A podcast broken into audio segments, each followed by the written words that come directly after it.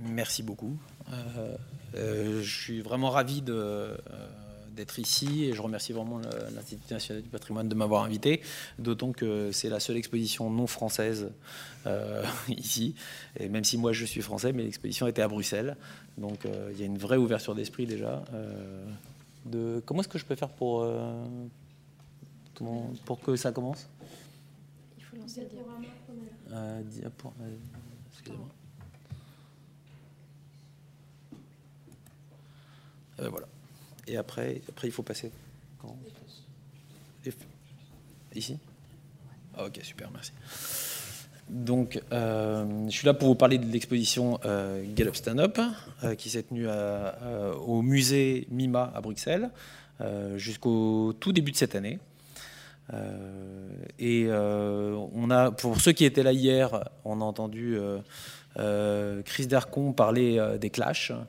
Euh, avec euh, la chanson Should I Stay or Should I Go, euh, qui était pour lui extrêmement importante dans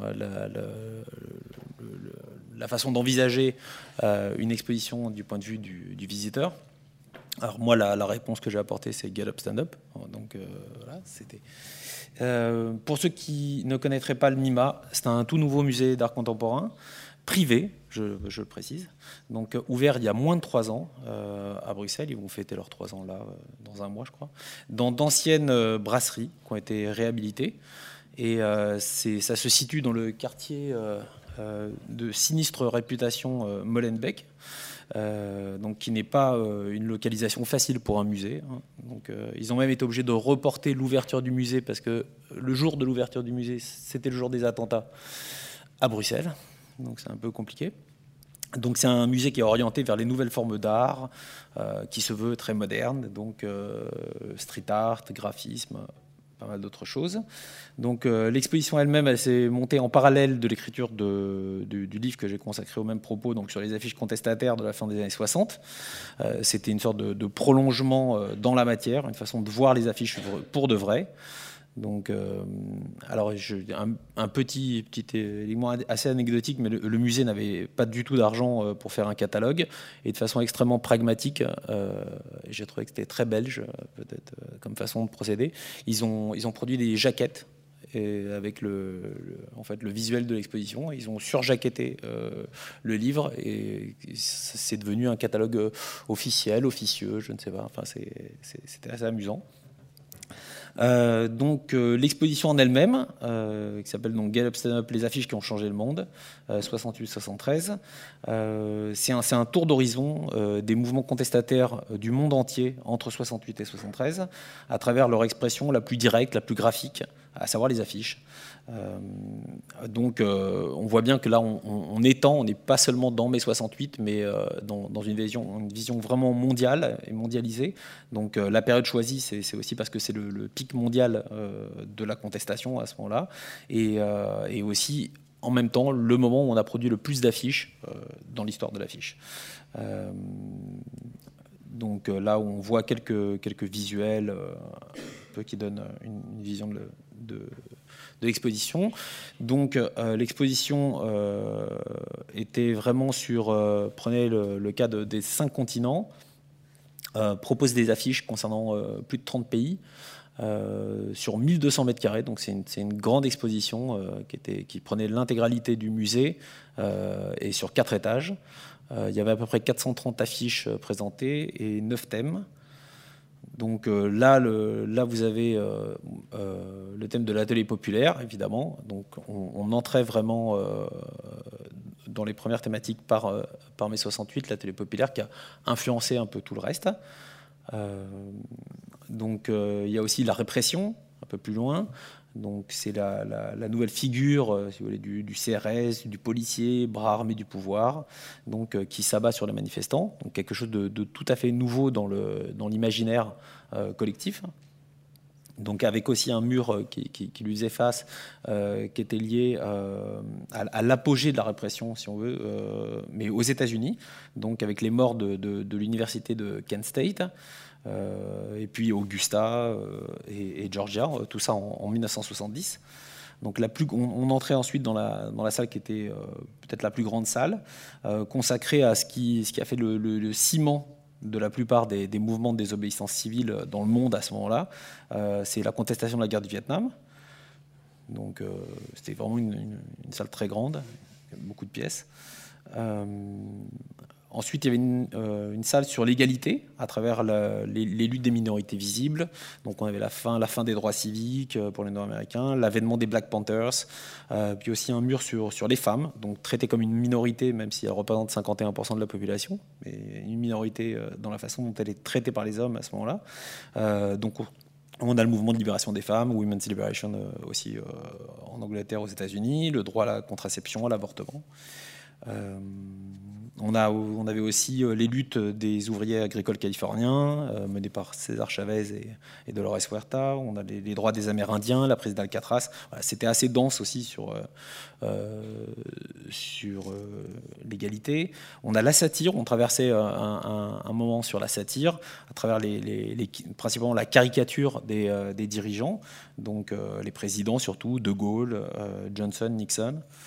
Euh, puis ensuite, on arrivait, on pénétrait à travers le rideau que vous voyez là, dans une salle euh, sur les affiches euh, black light, c'est-à-dire des affiches en lumière noire, phosphorescente, donc qui, sont, qui ont été produites pendant un délai extrêmement court 3-4 ans aux États-Unis, euh, et qui était euh, aussi jugé psychédélique euh, au moment de, la musique, le LSD, toutes ces choses-là. Donc elles sont vues comme quelque chose de joyeux, mais elles ont aussi un côté très nihiliste, de mon point de vue, puisqu'elles elles éclairent aussi le, destin du, du, jeune Américain moyen qui ne savait pas du tout s'il allait pouvoir survivre, puisqu'au lieu de faire ses études, il allait être envoyé probablement au Vietnam euh, pour tuer des gens et peut-être mourir ou revenir estropié. Donc euh, l'âge moyen du soldat euh, pendant la guerre du Vietnam, je le répète, est de 19 ans. Donc ensuite, on avait une salle sur la liberté. Donc c'est la salle la, plus internationale. Donc il y avait à peu près une vingtaine de pays concernés. Euh, on a, on la, trace des luttes contre l'impérialisme, euh, les, anciennes dictatures déjà euh, comme l'Espagne ou le Portugal, et puis aussi les toutes nouvelles, toutes fraîches, comme en 67 la Grèce et un peu plus tard le Chili, qui clôt un peu les choses. Euh, ensuite, on a au dernier étage, on avait euh, quelque chose sur l'écologie, sur l'émergence du mouvement écologiste, euh, sur les marées noires, le nucléaire, les pesticides, la pollution atmosphérique. Euh, les rivières, voilà. Et euh, une micro, micro petite salle à, la, toute fin euh, sur les évolutions de l'affiche depuis 73, parce que tout ne s'arrête pas quand même. donc, même s'il y a un fléchissement de, l'utilisation de l'affiche, ça continue à supporter les nouvelles causes jusqu'à Occupy Wall Street, le printemps arabe, les Women's March, et on finissait même sur les affiches numériques qui circulent sur le net. Donc voilà, vous, voyez à peu près l'exposition. Euh, le bilan de l'exposition a été euh, plutôt positif. Donc euh, l'exposition a duré beaucoup plus longtemps que ce qui était prévu. des problématiques d'affichage, je ne sais pas pourquoi. donc l'exposition devait durer six mois, finalement elle a duré huit mois. Il y a eu deux prolongations successives et on a accumulé 30 000 visiteurs. Euh, pour un musée qui est très très récent euh, à Bruxelles et surtout à Molenbeek, c'était jugé plutôt, plutôt bien. Moi, je n'ai pas les points de repère euh, par rapport à Bruxelles, mais on m'a dit que c'était bien. Il y a une chose qui est peut-être intéressante par rapport à ce qui avait été dit par Philippe Artière et d'autres personnes avant aussi, c'est sur le public. même si on n'a pas de, de, quantification absolument exacte, on ne demande pas les papiers d'identité des gens. Mais euh, on s'est rendu compte quand même que globalement, euh, la moyenne d'âge, c'était peut-être 30-35 ans. Donc c'était extrêmement jeune. Donc euh, les jeunes ont été hyper sensibles à cette, à cette exposition.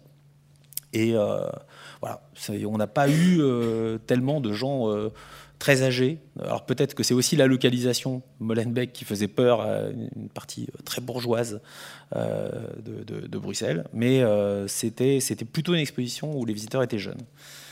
Donc euh, voilà, on a eu, on a eu aussi, euh, quand même, j'ai été extrêmement surpris, euh, une très très grosse couverture presse. Donc les quotidiens nationaux ont tous, ont tous couvert l'événement, les magazines. il y a même eu beaucoup de radios, y compris de la télé, y compris en France. Donc j'ai été aussi étonné. Mais bon, il y avait le livre qui sortait en parallèle, donc c'est possible. et voilà, l'aventure continue. on essaye de faire tourner maintenant l'exposition dans d'autres pays. Et euh, donc on a, on a, un certain nombre de, pays qui sont intéressés. On va, on va bien voir si on réussit. C'est pas facile de faire tourner une exposition, mais on va essayer. Alors, euh, ensuite, ça c'est la deuxième partie de mon intervention. C'était quand on m'avait demandé si je voulais aborder un thème, et en fait, ça, reprend beaucoup de choses qui ont été dites, euh, notamment hier. Alors, euh, je ne sais pas si tout le monde avait pu être là hier, mais sur sur cette idée de de, nouvelles façons d'exposer. donc, finalement, on a beaucoup entendu cette idée du, du, musée qui est nouveau, la nouvelle muséographie. Donc, ma question c'était plutôt est-ce est-ce qu'il y a un visiteur nouveau euh, Est-ce qu'il y a un visiteur 2.0 euh, donc pour essayer d'être moderne? Donc évidemment, c'est un titre totalement foireux, je l'assume. Euh, c'est évidemment un gag. le visiteur 2.0, c'est le même visiteur que partout ailleurs. Alors, pour démarrer, je voulais montrer une chose qu'on a brièvement évoquée hier, mais en regardant ces, ces deux magazines. chaque fois, moi, chaque été, là, depuis un certain temps, euh, je vois la couverture de Beaux-Arts Magazine et je suis euh, assez sidéré de lire cette accroche, les 50 meilleures expositions à voir à la rentrée. Alors, euh, je ne sais pas si, je suis le seul, mais si on publiait en couverture de, je sais pas, de première les 50 meilleurs films à voir à la rentrée, je pense qu'on aurait conscience que c'est assez compliqué de, réussir à voir cette offre, parce qu'on est vraiment, c'est que la rentrée. 50, ça fait beaucoup. Donc on, comprend qu'il y a euh, une énorme concurrence, il y a une pléthore quand même de, euh, d'expositions, et c'est pas évident euh, pour, le, pour le public de s'y retrouver. Il y, a, une il y a un vrai effet de concurrence. il y a un choix énorme. Donc le public, qu'est-ce qu'il va privilégier? Euh, essayons de nous poser du point de vue euh, du visiteur. Euh, est-ce qu'on va au musée exactement comme on y allait dans les années 70-80, où, le musée était plutôt un, musée, un, lieu d'approfondissement de la culture, des arts? désormais, on a parlé beaucoup de cette idée d'expérience. Donc, on va y vivre quelque chose. C'est un peu comme quand on va au cinéma, au théâtre, au stade ou à l'église. Donc, on espère ressortir un peu différent, peut-être, comme lorsqu'on traverse la galerie des miroirs ou le train fantôme dans une fête foraine. Donc il y a, parfois, euh, on est à la limite euh, du, côté forain euh, des choses. Alors bon, tout est foiré dans mes trucs, mais c'est pas grave. c'est les typos qui ne fonctionnent pas avec PC. donc, dans cette idée d'expérience nouvelle, il y, a trois exigences visiblement. L'idée de ressentir quelque chose, donc de l'émotion, et pas seulement euh, de comprendre, euh, l'idée d'interaction et l'idée de partage, donc liée aux réseaux sociaux. Alors aujourd'hui, on partage, et on partage beaucoup. Euh, puisque on partage ça par exemple. Donc euh, si on en vient à partager son plat, euh, il est évident qu'on va se mettre à partager ce genre de choses. Et ça, c'est devenu, il y a encore 3-4 ans, c'était absolument impossible dans les musées. On venait vous taper sur l'épaule.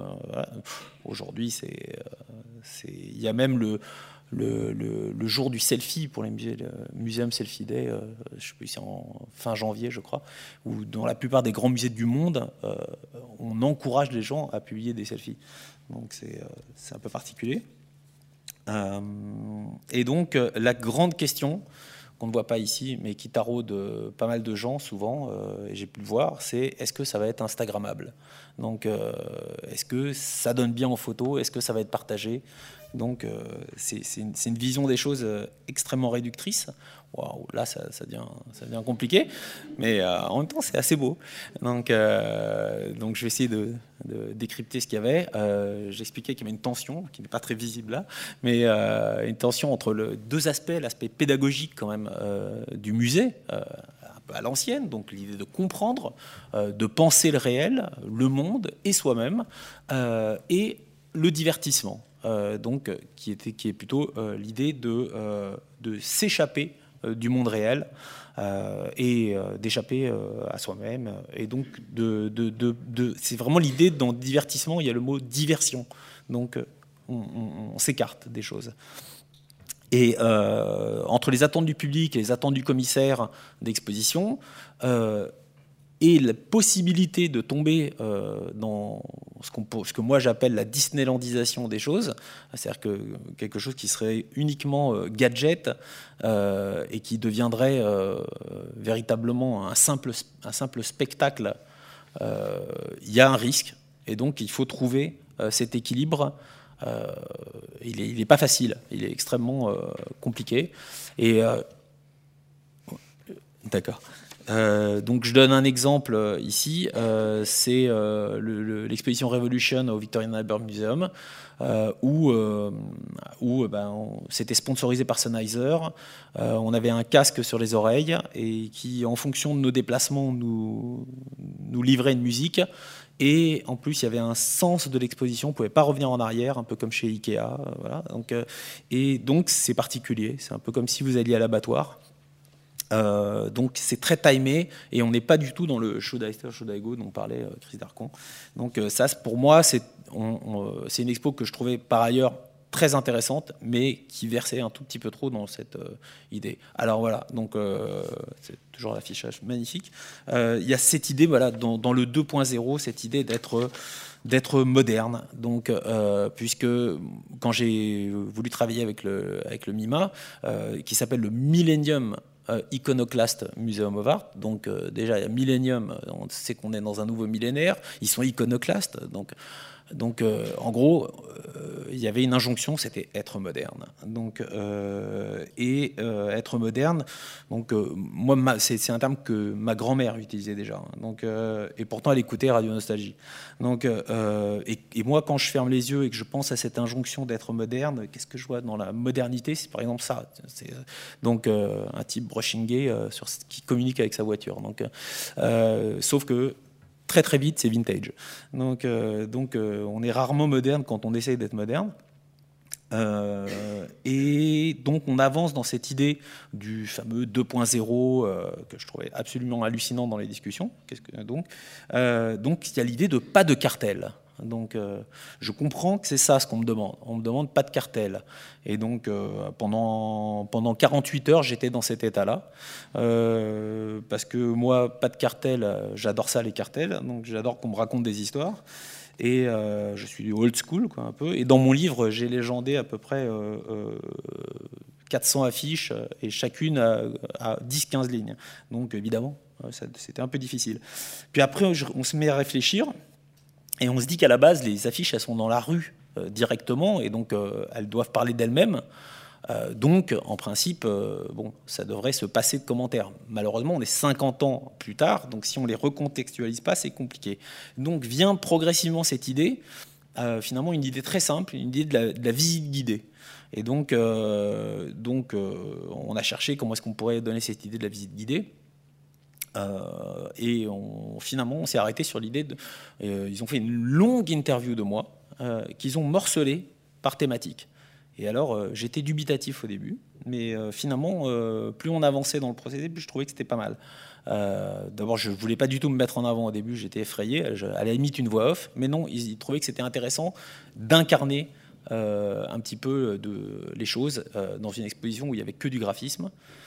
Donc, euh, donc euh, là, par exemple, c'est un exemple dans un des couloirs. Euh, par exemple, il y avait des, il y avait cinq en fait dans tout le long de l'exposition. Il y avait cinq vidéos qui duraient à peu près 4 minutes chacune. et donc, en fait, ça fait à peu près une vingtaine de minutes, si vous voulez, de, de, de visite. là, j'avais prévu peut-être, oula, attendez, prévu peut-être de vous mettre un tout petit extrait pour vous rendiez compte, mais vraiment je vais faire très court, vous vous rendez compte de quoi ça pouvait ressembler. À Kent State University, le, 4 mai 70, euh, il y a quatre étudiants qui meurent sous les balles de la garde nationale de l'Ohio. Et donc, à partir de ce moment-là, ça bascule dans autre chose. Dès le lendemain, il y a une grève nationale des étudiants qui a été décrétée et qui a été suivie par 450 établissements à travers les États-Unis. C'est des, des, centaines de milliers d'étudiants qui étaient en grève, y compris leurs professeurs. Donc il y a eu un mouvement colossal qui s'est fait. Et il s'est trouvé qu'à Berkeley, des étudiants se sont dit là, ça suffit, il faut produire des affiches, il faut aller dans la rue, comme les gens de mai 68. Donc, ils ont improvisé un atelier en se référant dès le début à l'atelier populaire des beaux-arts. C'était leur référence. Ils ne savaient pas sur quoi sérigraphier, ils avaient, très peu de moyens et, ils n'avaient pas de papier notamment. Et quelqu'un a eu l'idée ah, je sais sur quoi on peut sérigraphier. Ils ont imprimé au dos des listings, tous les vieux listings informatiques donc euh, il y a ces fameuses bandes euh, de tractor feed en anglais ou bandes Carole qui marquent vraiment l'identité des affiches de Berkeley. Il y a aussi un élément caractéristique des affiches de Berkeley, c'est qu'on s'arrête. Et je passe à la suite. Alors après, euh, il y avait une autre idée, c'était d'organiser une grande frise chronologique en fait au début, pour que les gens puissent prendre le temps de s'immerger dans un certain nombre d'informations. Donc on a fait une frise chronologique qui ressemblait un peu à un électrocardiogramme ou un sismographe, euh, qui, euh, qui permettait de, remontrer les temps forts de la période. Et les gens pouvaient prendre tout le temps qu'ils voulaient. Ça, C'était sur 8 mètres de long. Donc s'approcher, regarder, euh, essayer de comprendre un petit peu. Et, comme ce musée a une particularité, c'est qu'on on repart exactement dans le, on fait marche arrière et on repasse en fait dans le même sens.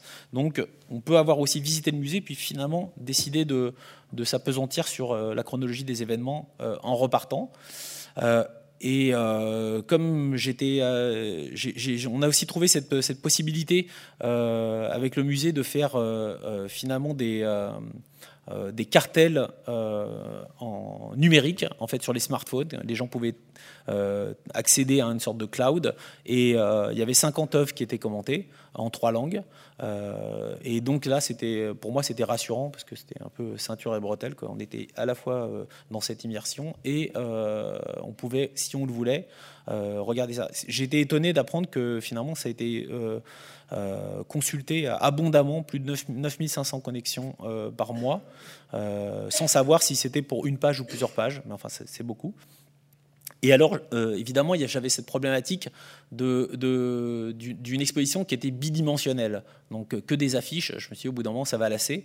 Et, j'ai repensé à une œuvre de Jules Leparc, euh, qui est un artiste qui était justement euh, aux Beaux-Arts et qui a produit des affiches aux Beaux-Arts pendant mai 68, et qui, deux ans après, avait fait cette œuvre, qui est une série de, de, de punching ball, de sacs de frappe, quoi, qui s'appelle Frapper les gradés, et qui, qui, montrait toutes les figures d'autorité, journalistes, directeurs d'école, policiers, juges, y compris euh, le père, la figure primaire d'autorité, et dans lesquels les gens pouvaient frapper dedans.